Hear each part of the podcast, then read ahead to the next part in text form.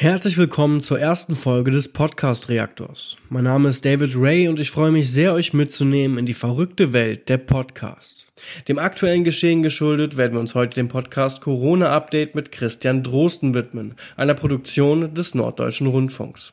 Dieser Podcast erscheint wöchentlich Montag bis Freitag auf den gängigen Plattformen wie Spotify, Apple und YouTube.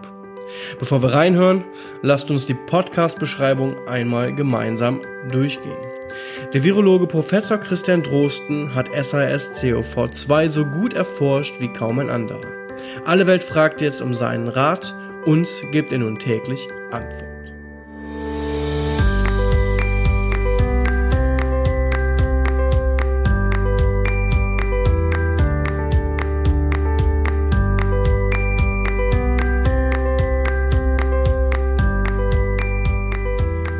Und damit herzlich willkommen zu dieser allerersten Episode meines neuen Podcasts.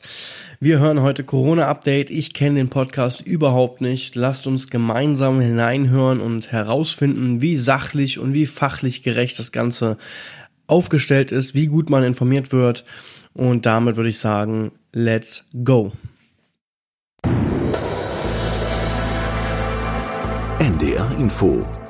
Das Coronavirus Update. Jetzt also auch England. Gestern hatte Premierminister Johnson in einer Fernsehansprache eine dreiwöchige Ausgangssperre ausgerufen und die Regierung hat zahlreiche Notstandsgesetze auf den Weg gebracht. Auch Frankreich hat die Einschränkungen für die Bürger nochmals verschärft. Die Niederlande verbieten Zusammenkünfte bis Anfang Juni. Und nach Italien bekommt nun Spanien massive Probleme mit der Versorgung der Patienten. Das sind einige Meldungen seit gestern. Mein Name ist Anja Martini und ich bin Wissenschaftsredakteurin bei NDR Info. Wir reden jeden Tag mit Professor Christian Drosten und er ist der Leiter der Virologie an der Berliner Charité. Ja, gleich zu Beginn sehr viele Informationen. Die wissenschaftliche Redakteurin Anne Martini spricht von Ausgangssperren in England, von verschärften Sicherheitsmaßnahmen in Frankreich, davon, dass Niederlande keine Zusammenkünfte mehr zulassen und dass es auch Probleme mit der Patientenversorgung in Spanien gibt, wie auch schon in Italien.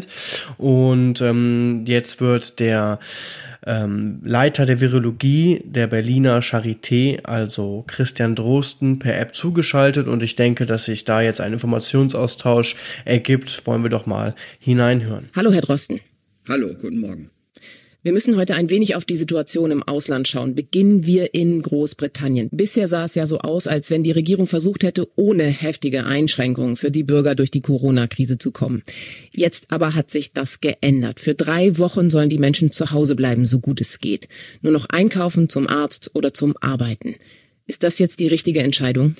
Das ist sicherlich genau wie in vielen anderen Ländern auch eine politische Entscheidung, die da getroffen wurde. Und die ist zunächst mal natürlich richtig.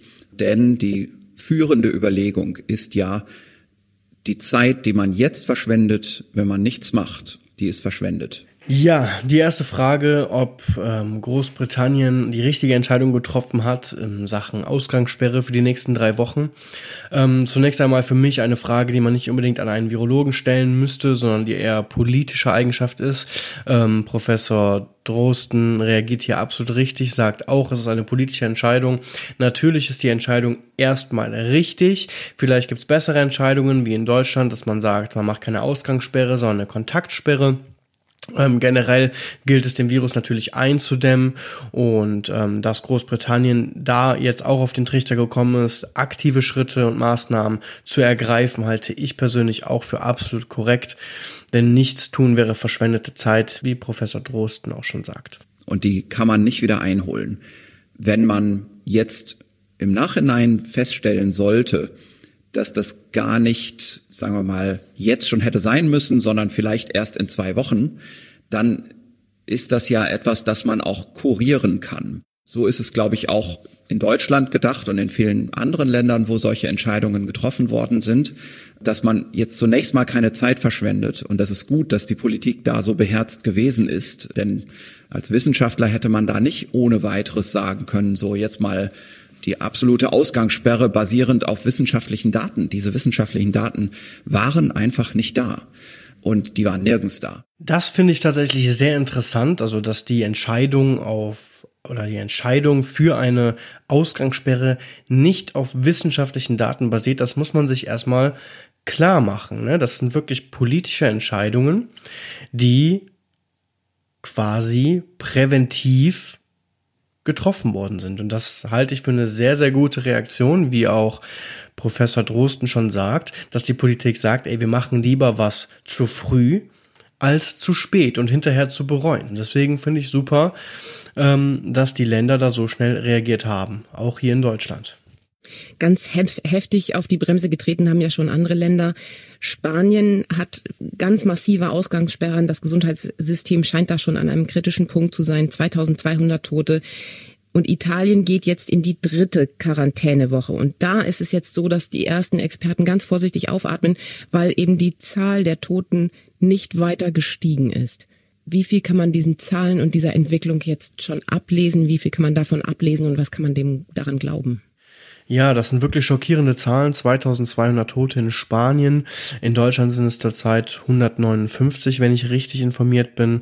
Ähm, Italien geht in die dritte Quarantänewoche. Die Zahl der Toten ist wohl nicht mehr gestiegen. Das hört sich für mich erstmal gut an, sodass deren Maßnahmen so langsam wirken und die jetzige Welle der Pandemie sich ein wenig zurückzieht und ein bisschen eindämmt. Wollen wir mal hören, was der Virologe dazu zu erzählen hat. Also die Fälle, die in Italien offenbar nicht so gut zu zählen sind, weil wahrscheinlich nicht so viel Diagnostik gemacht wird, sind ja die absoluten Infektionszahlen. Ähm, was aber natürlich zu zählen ist, sind die Verstorbenen. Mhm. Und es dauert eben ungefähr drei Wochen im Durchschnitt, zwischen der, dem Symptombeginn und dem Versterben. Und deswegen, ähm, oder zwischen der Infektion muss man eigentlich korrekterweise sagen und, und dem Tod.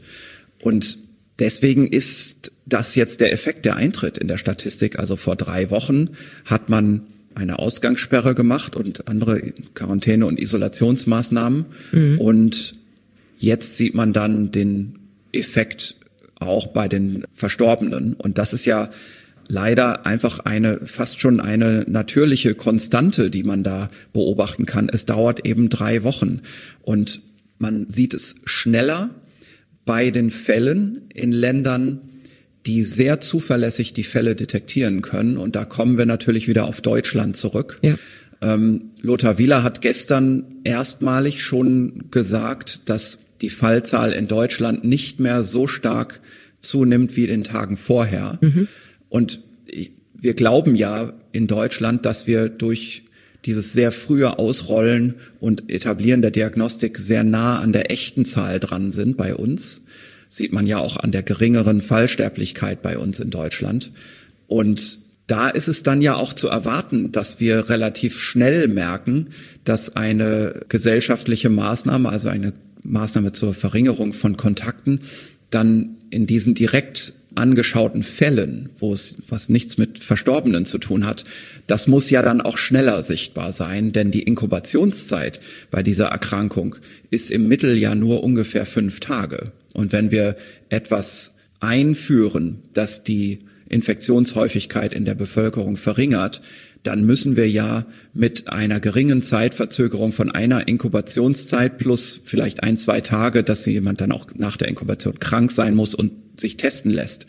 Und dann müssen die Zahlen nachgemeldet werden. Das dauert vielleicht noch mal ein, zwei Tage. Mhm. Aber in dieser kurzen Zeit von vielleicht maximal zehn Tagen wollen wir dann ja auch sehen, dass die Neuzunahme von Infektionen schon nachlässt. Ja, natürlich logisch, dass man aufgrund der Inkubationszeit nach Einführung gesellschaftlicher Maßnahmen erkennen kann, ob diese Maßnahmen wirken oder nicht.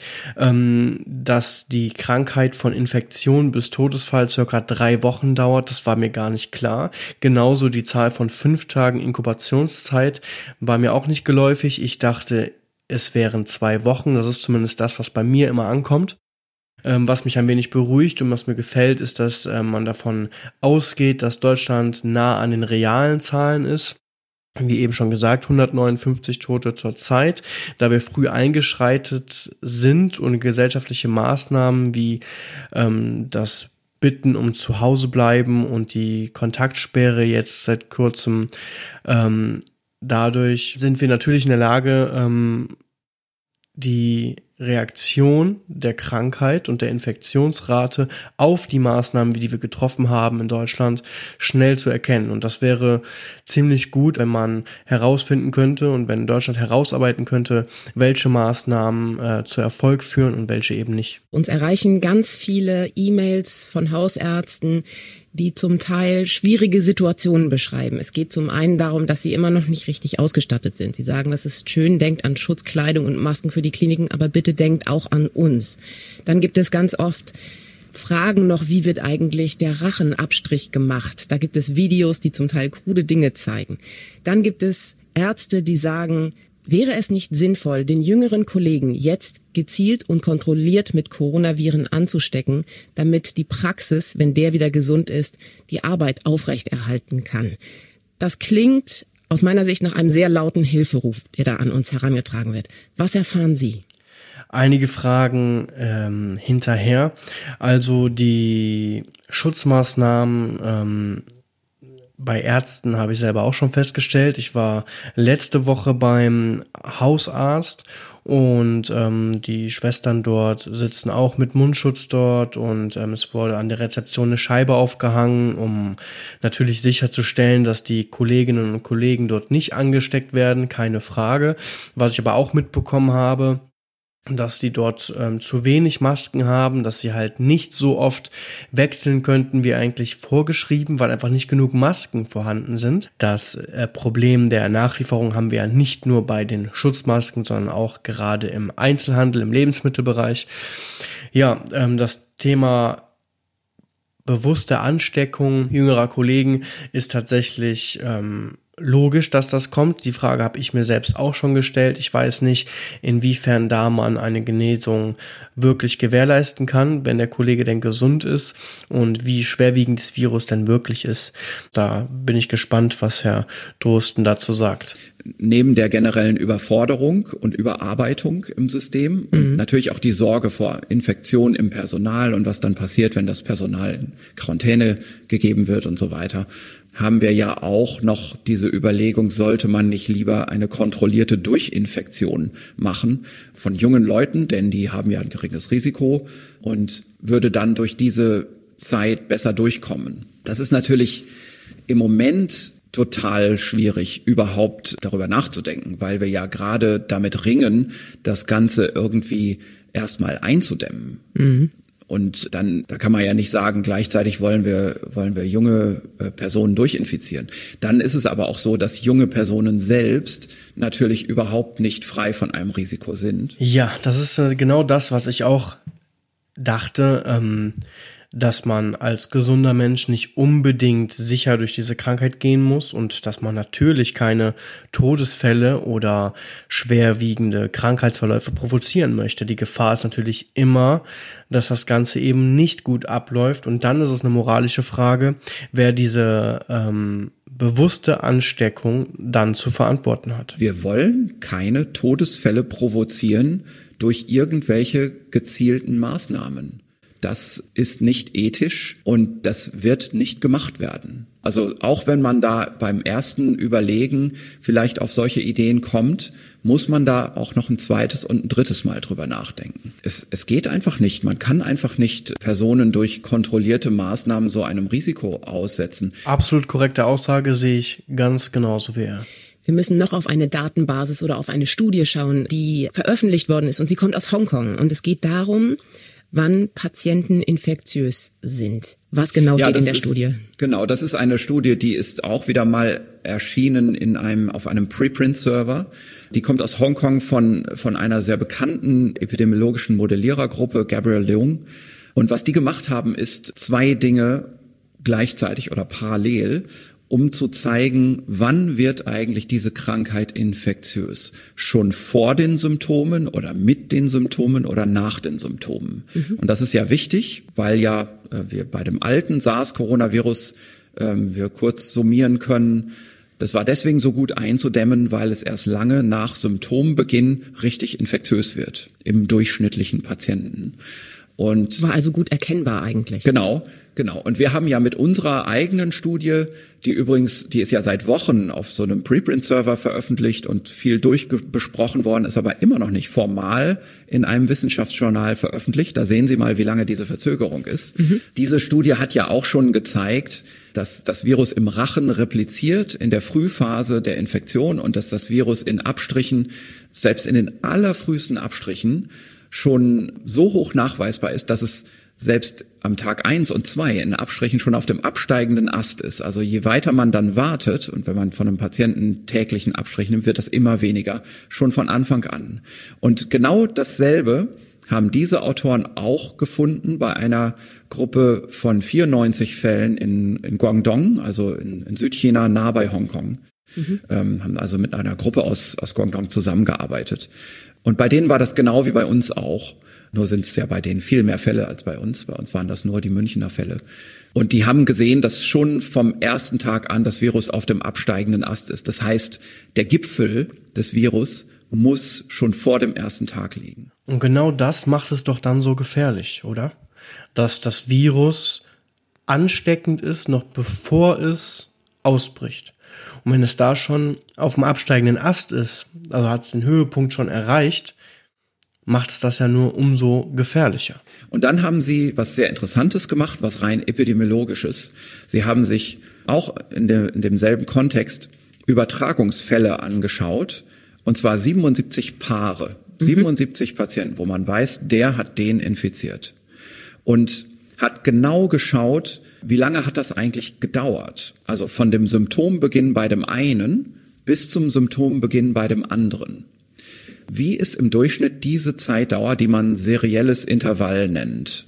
Also Serienlänge vielleicht, ja, bei, äh, bei der Infektion in Deutsch. Also Serial Interval ist eigentlich der englische Begriff dafür. Mhm. Und den haben die genau bestimmt in dieser Studie. Und der ist im Median 5,2 Tage, im Mittelwert 5,8. Das ist also eine etwas schiefe Verteilung, aber doch mit sehr nah ähm, beieinander liegenden Mittelwerten.